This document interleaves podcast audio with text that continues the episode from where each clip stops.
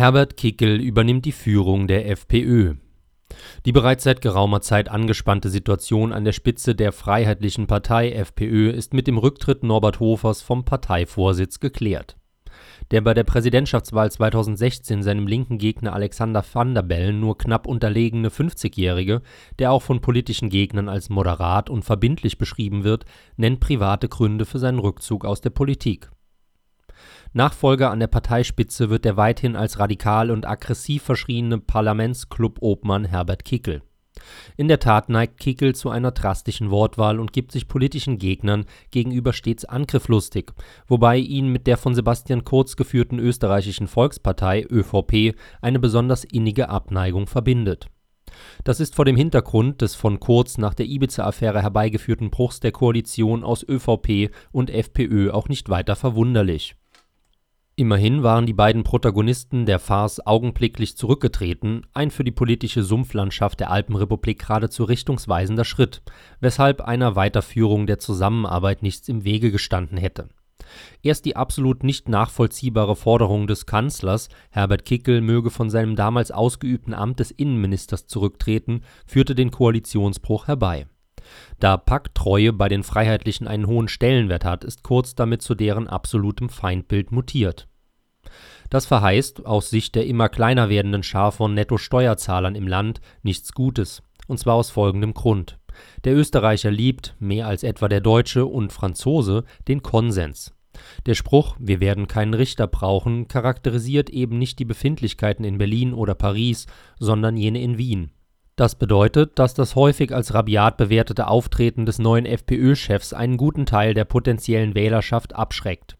der gelernte Österreicher hat zwar durchaus Sinn für böse Fouls und Gemeinheiten, wie der Konsum austriakischer Mainstream-Medien täglich beweist, aber er bevorzugt deren Vollzug in einer unauffälligen, versteckten oder wenigstens als harmlos erscheinenden Weise. Offene politische Feldschlachten, lautstarke und in der Sache unerbittliche Attacken dagegen liebt er nicht das wiederum bedeutet, dass die über Jahrzehnte hin bestehende Wählermehrheit rechts der Mitte, sofern man eine der fünf allesamt mehr oder minder sozialdemokratischen Parlamentsparteien überhaupt als rechts einordnen kann, verloren gehen könnte.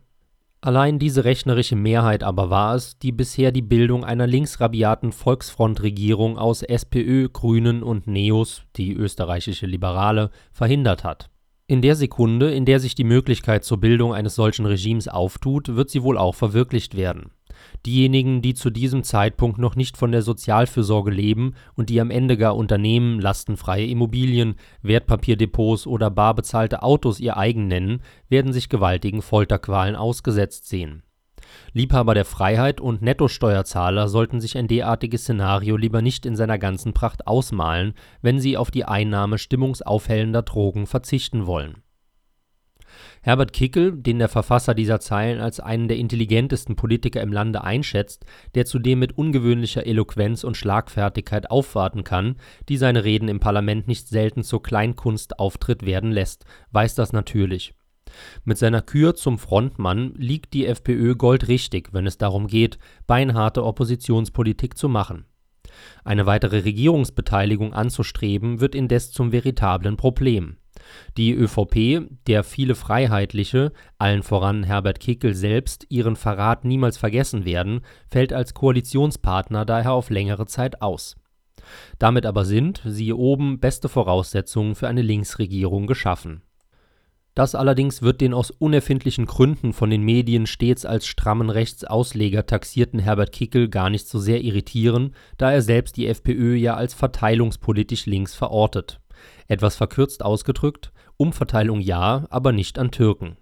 Als sonderlich wirtschaftsliberales Konzept dürfte das schwerlich durchgehen und müsste daher eher Begeisterung bei den Umverteilungsexperten der SPÖ auslösen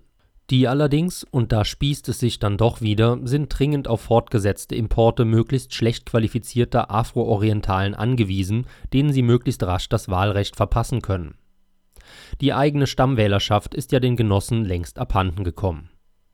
Wie schon erwähnt, dürfte Kickl den meisten seiner politischen Gegnern geistig klar überlegen sein. Wenn er seine Intelligenz dazu nutzt, sich neu zu erfinden, den Nimbus des brutalen Hardliners abzustreifen und einen von der Wählermehrheit bevorzugten verbindlichen Ton anzuschlagen, werden für seine Partei wieder mehr als 15 Prozent Wählerzuspruch herausschauen.